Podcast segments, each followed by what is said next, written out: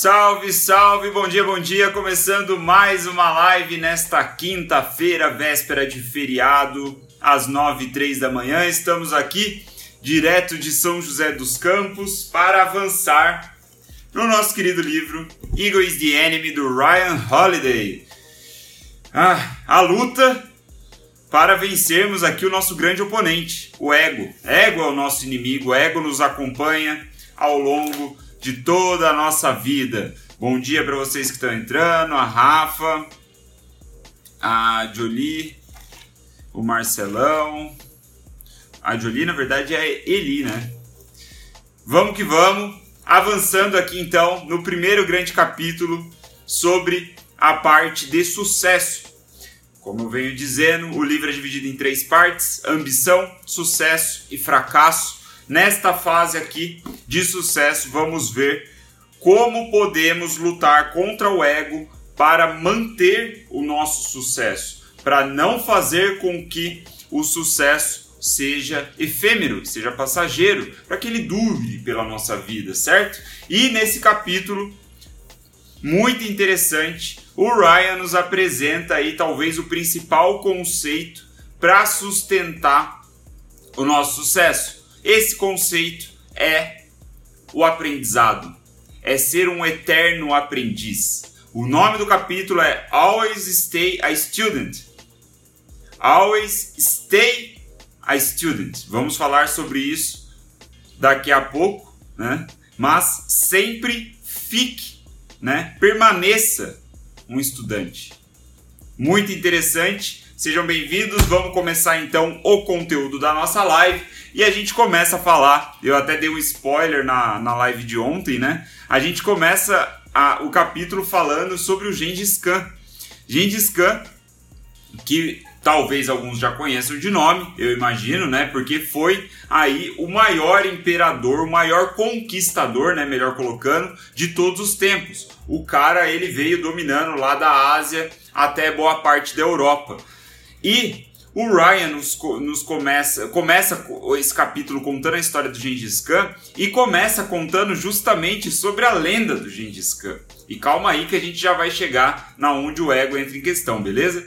Mas a lenda do Gengis Khan diz sobre um cara selvagem, um bárbaro, né? um sanguinário, ele tinha sede de sangue. Ele veio conquistando territórios da Ásia até, até a Europa por essa sede de sangue, essa sede de conquista, de domínio, né? Ele tocava o terror literalmente por onde ele passava, né? Ele e a tropa dele ali, né? O bando dele ia passando pelos lugares né, a cada novo lugar ia conquistando os lugares, tacando fogo, né, causando a discórdia, o caos e a porra toda. Essa é a lenda do Gengis Khan. E eu não sei vocês, mas eu quando né, ouvia falar do Gengis Khan e ouvia falar dessas características dele, eu, na minha cabeça, vinha o arquétipo de um cara ignorante, de um cara bruto, né? Aquele arquétipo do, do fortão burro, sabe? Do, do cara que é bruto assim, selvagem, bárbaro, que vai, né, com a violência, é, através da violência, ele vai conquistando, ele vai alcançando aquilo que ele quer, né? Só que aí o Ryan ele vem e nos apresenta uma outra perspectiva do Gengis Khan que eu, o William, particularmente não conhecia. Não sei se vocês conheciam. Alguém primeiro aqui, vai, vamos ver. Alguém conhece a história do Gengis Khan? Alguém que tá, tá ao vivo aqui comigo? Manda um, uma joinha aí se você já conhece a história do Gengis Khan. Sim, um pouco mais aprofundado, talvez não só essa visão da lenda. Sim ou não? Rola aquele delayzinho. Vamos ver. Vagamente, Marcelão falou vagamente. Eu também, conhecia muito pouco. Conhe... Então, o que eu conhecia era a lenda, né? Que o Ryan mesmo usa essas palavras. A parte lendária do Gengis Khan é essa daqui, mais brutal, mais selvagem. Ah, ele falou que sim, a, a Jaque falou que não. Bom, pra gente não, não, não perder o fio da meada, a realidade né, que, o, que o Ryan nos apresenta aqui, e aí ele cita é, é, biógrafos do, do Gengis Khan, coisa assim, e ele diz o seguinte, que na realidade, o Gengis Khan, ele é um dos maiores gênios da história em termos militares talvez o maior, porque se eu não estou enganado, eu, não, eu, acho que o Ryan não usa exatamente essas palavras, mas se eu não estou enganado, ele foi o maior conquistador de todos os tempos. Eu acho, posso estar enganado, mas eu acho que em termos de território, né, o bando do Gengis Khan, aí o, o império dele mongol, ele conquistou boa parte da Ásia ali, se eu não me engano, o norte da Ásia aí puxando, estendendo para o norte da Europa e depois descendo. Se eu não estou enganado, foi isso. Maior imperador, maior conquistador aí de todos os tempos. Então, esse cara, ele foi um dos maiores gênios militares. Né? E, e o que que fez? O, não é possível que um cara ignorante, que só usa força, é capaz de conquistar tanto território, né? De fazer uma coisa tão expressiva que nenhum outro homem ou mulher foi capaz de fazer na história da humanidade. Ele tem que ter alguma coisa. E aí que entra, né, o tema do nosso capítulo, que foi o seguinte: o que fez ele ser um conquistador ímpar, aí o maior, um dos maiores gênios militares, foi porque ele era um estudante permanente. Ele era muito curioso. Ele fazia né, ele absorvia tecnologias, práticas e inovações de cada nova cultura que o seu grupo ali, os mongols, é, alcançavam. Então ele ia conquistando os territórios e à medida que ele ia conquistando, ele sim destruía a porra toda, né? Ele é, é, é, não dava margem para o povo que estava sendo conquistado ali ter muita autonomia, né? Eles teriam que fazer parte ali da sociedade livre, né? Dos mongols que era livre, né? Eles eram bem liberais, mas ele pegava e conquistava a porra toda. E um parte do processo era essa absorção de tecnologias, de práticas, né? E de inovações que cada cultura, cada povo ali, em especial, tinha. Ele era um eterno curioso, né? um eterno aprendiz. Né? Ele sim fazia a famosa aqui, a recentemente famosa apropriação cultural. O Gengis Khan era um cara que fazia apropriação cultural, porra. Porque ele vinha conquistando, né? E ele de fato estava se apropriando daquilo, porque ele negava ali, né, o estilo de vida é, não permitia que as pessoas mantivessem de repente o, o, totalmente seu estilo de vida. Na verdade, ele destruía a dinâmica de poder do, do local, né? Mas se eu não estou enganado, é que eu já estou viajando, talvez esteja falando bobagem, mas era um, uma sociedade livre, né? Eles eram bem liberais, assim. É claro que tinha as dinâmicas de poder, mas, porra, os caras estupravam né, as pessoas, então era bem liberal. Então, mas o ponto aqui central para a gente não desviar era essa absorção. Ele era um eterno estudante, ele era um eterno aprendiz. Ele tinha uma curiosidade dele particular de conhecer quais eram as tecnologias daquele povo que ele acabou de conquistar, quais eram as práticas que faziam aquele povo né, se sustentar, que, que fez com que o povo chegasse onde ele estava até ser conquistado. Ele sempre quis aprender. E aí o que é interessante é que o, o, o Ryan fala que provavelmente, provavelmente ou, ou, com certeza, agora eu não, agora eu já não tenho, não lembro mais. Mas o Ryan fala que o, os, os macarrões lá, o, o macarrão noodles da China foi graças ao, aos mongols, mongóis, é mongols ou mongóis? Agora eu não peguei também, não sei falar isso, né? Mas o Império Mongol foi responsável por levar né, é, os limões, limão para a China e foi responsável por levar né, os noodles aí chineses para o oeste, né, para o ocidente. Então ele, ele foi capaz, assim, a extensão do império dele foi tão grande e essa característica de aprendizagem, né, de, de troca cu cultural e tudo mais, foi responsável por, por essa troca realmente que a gente tem hoje, né? De, de repente, aí, se eu não estou falando uma grande bobagem, foi o começo da globalização, né? No sentido aí de trocas é, de informação e, e, e, tudo mais. Então ele foi muito, muito é, importante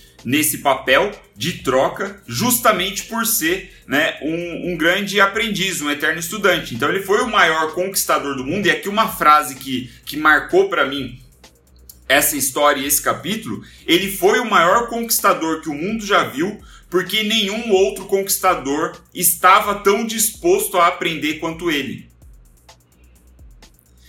Então, isso a gente pode levar para nossa vida, né? Se nós queremos ser o maior na atividade que a gente está fazendo, a gente tem que se forçar o tempo todo a ser aquele desta atividade, nesta categoria, nesta, nesse exercício de profissão que mais aprende, que mais está aberto a aprender, que está mais está aberto a de repente rejeitar práticas passadas que você já fazia, né, que a gente já fazia, para colocar coisas novas no lugar. E porra, isso é um desafio muito grande, especialmente no contexto de sucesso, né? Porque o Ryan ele ainda fala isso. É muito fácil você se colocar numa posição, numa postura de aprendiz quando você está na fase da ambição, quando você está aspirando a conquistar alguma coisa ou ser alguém. Agora, você se colocar na posição de aprendiz quando você já tem sucesso, quando você de repente já conquistou o que você queria financeiramente ou profissionalmente, aí o negócio é bem mais difícil. Aí o buraco é bem mais embaixo. Então, o que você deve fazer, né? Segundo o Ryan, já para a gente ir para a parte final aqui da live. O que, que você deve fazer? Né? O primeiro ponto é entender que ao alcançar o sucesso, como a gente viu, ao chegar né, no topo da montanha, você vai encontrar novas situações, novos problemas, novos desafios, novas oportunidades. Até puxando é, o, o, a nossa temporada passada do Red Fire M, né? O Mark Ford ele dividiu o livro em quatro etapas, certo? Aquela escalada do desenvolvimento de um negócio, e a cada nova etapa ele nos apresentava justamente problemas, desafios e oportunidades. Nesse caso aqui, ao encarar o sucesso, né, no, no, no contexto aqui que o Ryan nos apresenta, a gente vai ter novas situações. Consequentemente, a gente vai ter novos problemas para lidar. E aí, o que ele sugere é tenha sempre um livro à mão sobre algo que você não conhece. E obviamente que é importante para você, que desperta a sua curiosidade, que vai fazer sentido na sua prática profissional. Tenha sempre um livro à mão, esteja sempre estudando, esteja sempre aprendendo, sempre, todos os dias.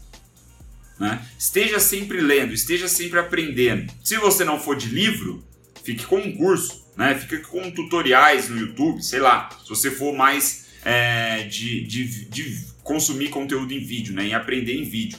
Ou então, o que ele sugere também é seja sempre o mais burro da sala, né, no sentido de que ande com pessoas mais inteligentes do que você, pessoas que conhecem mais daquilo que você quer aprender do que você.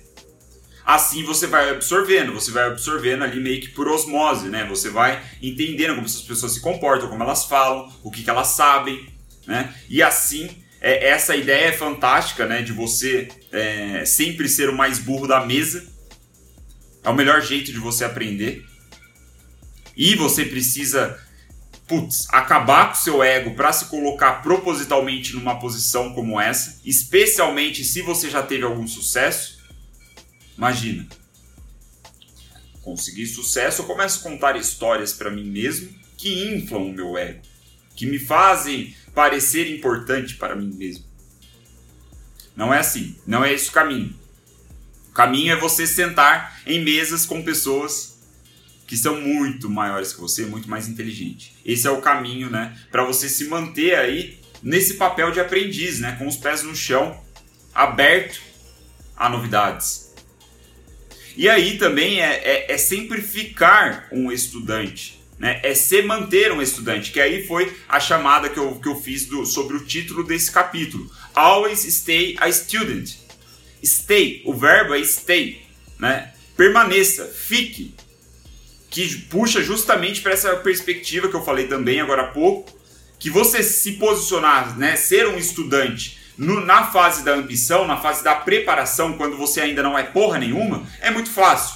Agora, você permanecer um estudante durante a fase de sucesso, aí o negócio é diferente. Então, o Ryan ele chama atenção para isso. Fique um estudante, mantenha-se um estudante, esteja sempre aprendendo. E a gente pode fazer um paralelo aqui, se aprender é igual a crescer, né? Se você está aprendendo, então você está crescendo. A gente pode concluir que se você não está aprendendo, se você não está crescendo, você está morrendo. Certo? Então, assim que você chegou no sucesso, parou de aprender, já achou que sabe as coisas e tal, tá tudo tranquilo, bicho, a sua derrota começa a partir desse momento, né? O seu fracasso ele começa a se desenrolar a partir desse momento. Seguindo aqui a nossa linha de raciocínio, né, no contexto de ego. O ego é seu inimigo e ele está atrás de você o tempo todo. Beleza? Então, esta foi a nossa live número 102. Foi o capítulo sobre aprendizado no contexto de sucesso. Espero que tenha feito sentido para você. Espero que tenha te inspirado a continuar aprendendo sempre né? Felizmente é o que eu venho fazendo nas lives, né? Então foi uma boa notícia. Não que eu já tenha alcançado o super sucesso que eu queria ou coisa assim, mas eu pretendo manter né, o estudo, a leitura ao longo de toda a minha vida. E eu espero que tenha feito sentido e se inspire também. Mais uma vez, recomendo a compra. Comprem esse livro, ele é muito curtinho. Se eu não tivesse feito, se eu não estivesse fazendo as lives diariamente, provavelmente eu já teria acabado com ele porque é, embora seja um ritmo de leitura mais lento, como eu te falei, porque eu estou lendo em inglês e ele cita palavras que eu nunca vi na vida, coisa assim, é um livro curto, né? As páginas são pequenas, os capítulos, enfim, uma leitura bem gostosa de se fazer, né? Então, em português, se você for de, de, leitura em português, o que não tem problema nenhum, eu apenas recomendo e gosto de ler a obra na sua língua original. Mas se você for ler em português, provavelmente você consegue matar esse livro rapidinho. Para a gente finalizar a live aqui, trago uma citação do Ralph Waldo Emerson, um autor que eu tenho muita curiosidade de ler, né? O Ralph Waldo ou Valdo, agora eu não sei. Ralph Emerson, né? É um filósofo, se eu não me engano, americano. E a citação que o Ryan traz é a seguinte, abre aspas: Todo homem que conheço é o meu mestre de algum jeito, e eu vou aprender com ele. Fecha aspas. Então esse é o Ralph Emerson, nos trazendo um pouco da sua filosofia, falando que todas as pessoas que você conhece é um mestre em potencial, né? É um professor em potencial no qual você pode aprender com ele. Então essa é a perspectiva, esse é o mindset que nós deveremos usar aí para ah, lutar contra o ego, né? É isso, galera. Muito obrigado pela atenção de vocês. Boa quinta-feira. No feriadão, obviamente, estaremos aí feliz com a atenção, fico feliz com o compartilhamento da live, sempre divulgando para os seus amigos, é muito importante para mim, eu agradeço, certo? Boa quinta-feira aí, bom trabalho para quem vai trabalhar, bom descanso para quem vai descansar. Falou!